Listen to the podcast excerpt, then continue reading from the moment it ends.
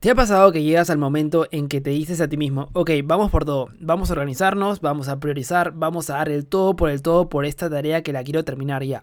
Y empiezas a desmenuzar en actividades, pero luego te entra un mensaje al celular o una notificación, o te escriben para que los ayudes en algo urgente, o te entra el celular un video recomendado tal vez que estabas esperando, y terminas por darle prioridad a eso último y lo dejas para después.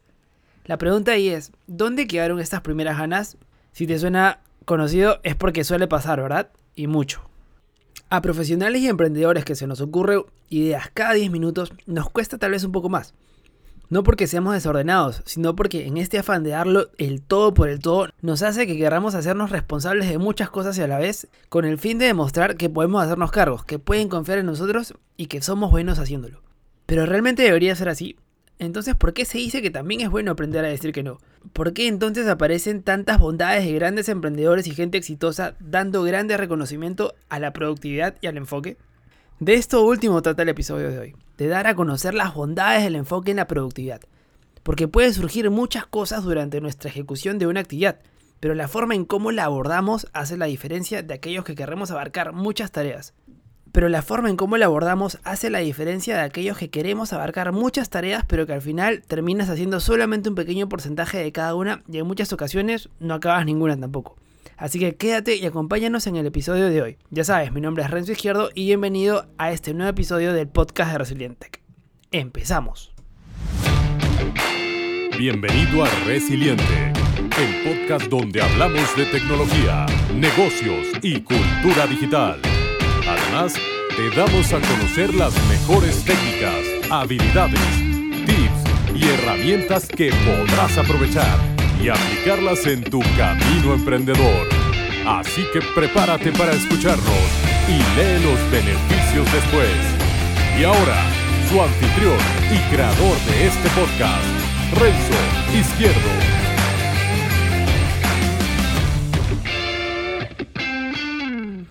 Hola y bienvenido a este nuevo episodio del podcast de Resiliente. Entrando ya en el tema de hoy, vamos a ver cuatro formas de mejorar el foco y la concentración. Porque habitualmente se habla mucho del multitasking, ya lo habíamos hablado en un episodio anterior, y, una, y es una palabra que se ha puesto de moda, pero que a mi parecer no hace referencia a algo bueno en lo que deberíamos enfocarnos. Pues, ¿qué es el multitasking? Ya lo vimos en el episodio anterior, te recomiendo que lo veas también.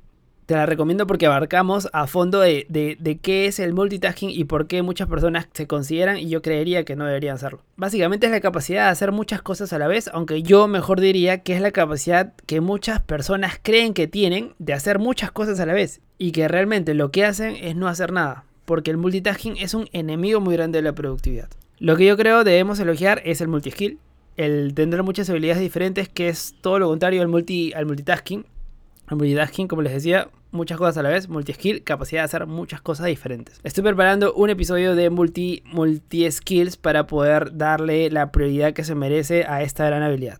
Y la veremos en episodios posteriores. Pero vayamos con lo que compete al episodio de hoy. Un poquito hablándole más del multitasking, es, una, es un gran problema actual que sufre mucha gente y como para algunas personas nuevamente, erróneamente a mi parecer, está bastante bien visto. Y no sé por qué. Como cuando la gente se vanagloria de, oye, yo soy multitareas, yo soy capaz de hacer muchas cosas a la vez. ¿Es importante? Probablemente no. ¿Avanzas? Probablemente tampoco. ¿Por qué? Porque nuestro cerebro necesita un tiempo para adaptarse a medida que avanzamos. Necesita tiempo para adaptarse entre tarea y tarea. Entonces, sobre esto último, al practicar el multitasking, estamos concentrados en una tarea y cambiamos a otra para volver a estar concentrados en una adicional. Esto no se hace de forma instantánea. Esto es un gran consumo de tiempo y también de energía. Es por esto que vamos a hablar hoy de las diferentes técnicas para evitar esta multitarea. Ya en el episodio anterior hablamos de la multitarea, de que está mal, y hoy día te, te comento de cómo es que vamos a enfocarnos en una sola cosa sin descuidar las demás. Y ese consumo excesivo de tiempo y energía que provoca nuestro cerebro estar cambiando constantemente de una cosa u otra. Empecemos por la primera técnica para aumentar el foco y la concentración, la cual es eliminar las distracciones de tu espacio de trabajo. Esto es muy importante, ¿por qué? Porque en tan solo ver tu celular de forma seguida, ya tu cerebro te está diciendo, hey, acaba de pasar algo, y lo puedo notar por las notificaciones. Y esto suele ocurrir cuando estamos haciendo algo importante en nuestro trabajo o negocio. Siendo más explícito, porque nos ponemos a hacer una tarea y, y nos hemos dejado el celular encima de la mesa, o tal vez O tal vez no el celular, sino una revista o algo que. un folleto, hasta lapicero, si es que sueles morderlos. Y si estamos frente a tu cama, pues la televisión, pues dices, oye, voy a ver 5 minutos de televisión que necesito descansar. Y wow, no, descansar 5 minutos es romper ese ciclo de foco de concentración profunda. Lo mismo pasa y es más frecuente como mencionaba con el celular, ¿no? Cientos de apps de aplicación en el escritorio o a ver un o cuando dices voy a ver un segundito mi mail y termino en Facebook o en Instagram y no sé cómo, cómo parar de hacerlo o no sé cómo lo he hecho al final. Solo para tu conocimiento, en las notas del programa te dejo una extensión para Chrome que te ayuda a bloquear sitios web programados. Yo uso una que se llama Block Sites, de la cual tú le dices, oye, mira, de lunes a viernes bloqueame tales páginas que suelo ver por la mañana. Y ya cuando te metes, no puedes. Y ya cuando quieres intentarlo, eh, a la siguiente simplemente no puedes y le recuerdas a tu cerebro eh, que lo pusiste por algo y va generando poco a poco el hábito de no mirarla y estar más concentrados en lo que estás haciendo. La segunda técnica para aumentar el foco y la concentración, y esta es muy importante, la anterior era como que más preparatoria porque ya más o menos la conocemos, pero esta ya va al meollo de la cuestión. Saber de antemano qué es lo que tenemos que hacer. Esto es muy importante para poder dejar de estar desconcentrados. ¿A qué me refiero con esto? A organizar nuestra agenda. Si tenemos claro cuáles son las actividades de la semana, pues bastará con ordenarlas por prioridad y no estar pensando qué es lo que tengo que hacer ahora o qué es lo que tengo que hacer después. Esto de aquí último de cómo organizarnos, ya esto es un episodio, hasta dos o tres más episodios de cómo hacer. Hay varias técnicas para poder llevarlas a cabo. No suele, no suele ser una tarea fácil, por eso hay como que varias técnicas también, porque incluso conociéndose si las pones en práctica, si no las pones en práctica o las haces habitualmente, es muy difícil que las adoptes de forma diaria. Y el no saberlo también complica, porque si encuentras en este, porque si te encuentras en esta situación, estás en el limbo. Y el no saber, o sea, no saber qué es lo que tienes que hacer a continuación de una tarea, lo cual es, suele ser muy difícil al, inicio, a menos que es una pausa y te pongas a pensar en esto. Simplemente estás en el limbo y al no saberlo le das prioridad a tu cerebro que recuerde las cosas que le gustan, que son las más divertidas por hacer, como ver tu celular, ver videos, ver Netflix, etcétera, etcétera. Entonces, no suele ser una tarea fácil porque incluso conociéndose si la pones en práctica o la haces habitualmente es muy difícil que adoptes de forma diaria. Y el no saber qué es lo que tienes que hacer también complica, porque si te encuentras en esta situación de que no sabes qué es lo que tienes que hacer durante el día, estás en el limbo y al no saberlo, le das prioridad a tu cerebro que encuentre las cosas que le gustan o que son más divertidas de hacer, que es lo que eh, fisiológicamente el cerebro hace. Como por ejemplo ver tu celular, ver videos, ver Netflix, ver YouTube, etcétera, etcétera. Es por ello que busquemos la forma de mantenernos ocupados nuestro cerebro en nuestras horas más productivas, organizando nuestro trabajo y priorizando. Esto me lleva a la tercera técnica, sacar de tu cabeza las distracciones mientras estamos concentrados. ¿Cómo podemos sacar las distracciones de nuestra cabeza cuando estamos haciendo algo importante? Pues de una forma muy fácil. Apunta este hack con una libreta para apuntar cosas que hacer después. Así de simple. Si estás trabajando en la computadora, o en tu cuarto, o en cualquier lugar donde te encuentres, y que sea seguro, por supuesto, estoy más que seguro que se te vienen cosas a la cabeza. Y no necesariamente sobre el tema que te encuentras viendo, sino simplemente cualquier otra cosa, como una buena idea para otro proyecto, o cómo enfocar esta otra actividad que no has visto aún, o como lo que tienes pensado hacer después de que acabes. En fin, infinidad de cosas, lo cual no está mal, me parece muy bien, la creatividad está ahí y, y qué mejor creatividad que cuando estás trabajando. Pero qué tal si esta vez lo apuntas en una libreta destinada solo para ello. Simplemente lo apuntas en la libreta y dices, ok, se me acaba de ocurrir esta vaina acá, lo apunto y de ahí luego lo miro. Porque si no, ¿qué pasa? Lo tienes en la cabeza y mientras estás concentrado no liberas tu mente y tu mente para estar focalizada en la tarea que estás haciendo en este momento necesita estar limpia, necesita no tener distracciones, no tener que pensar si mañana hacemos tal cosa o si se me ha ocurrido esta nueva actividad o cualquier otra o cualquier otra.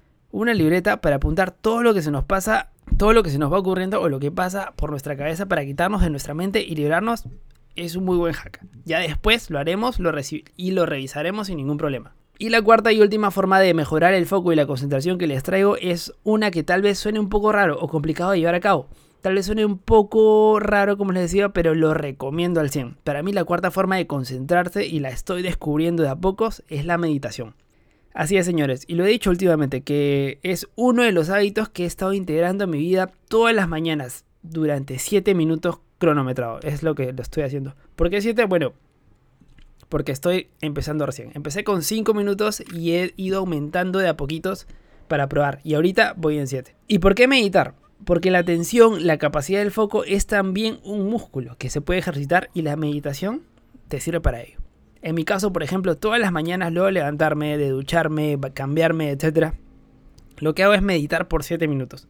Pero meditar no significa ponerse en el suelo eh, con una postura rara y empezar a decir, no, no tiene, no tiene que ser eso, nada que ver. Yo simplemente me pongo una aplicación que se llama eh, Calm, la cual la recomiendo, que pone sonidos de música relajante y durante 7 minutos me concentro solamente en la respiración, en cómo inhalo y cómo exhalo en el aire. Y eso me ayuda pues estuve primero informándome sobre ello y lo que me llamó la atención para hacerlo es que ayuda a practicar el músculo de la atención. Entonces, cuando llegue el momento de hacer una tarea en la cual necesito foco, una tarea importante, ya tengo este músculo mucho más moldeado y me cuesta mucho menos concentrarme y me cuesta mucho más distraerme también. Entonces, todavía sigue siendo para mí un experimento que trato de ponerlo como hábito y por el momento veo resultados y me está funcionando muy bien. Así que de todas maneras que lo recomiendo. Si tú tienes algún otro hack para poder estar concentrado, no dudes en escribirme o compartírmelo o compartirlo también a tus compañeros que lo necesiten. Este ha sido un nuevo episodio del podcast de Resilientec. Espero que te haya gustado y nos vemos en el siguiente episodio. Y con esto llegamos a lo último del episodio de hoy. Muchas gracias y te quedaste hasta aquí. No olvides de seguirnos en Spotify y si nos estás escuchando desde Apple Podcast, regálame 5 estrellas y una breve reseña que me ayudará y mucho para que pueda llegar a más personas. Y no te olvides también de pasar por la web de resilientech.com, donde encontrarás las notas de este episodio y también podrás escucharlo desde ahí y ver mis artículos relacionados en emprendimiento, negocios y tecnología. Suscríbete a mi lista de correos para que no pierdas las actualizaciones de lo que acabo de mencionar. Y nada, gracias una vez más y no olvides de aprender a ser feliz con lo que tienes mientras consigues todo lo que quieres. Nos vemos en el siguiente episodio. Chau chau. Gracias por escuchar el podcast de Resiliente. Visítanos en nuestras redes y también la web a www.resiliente.com. Te esperamos.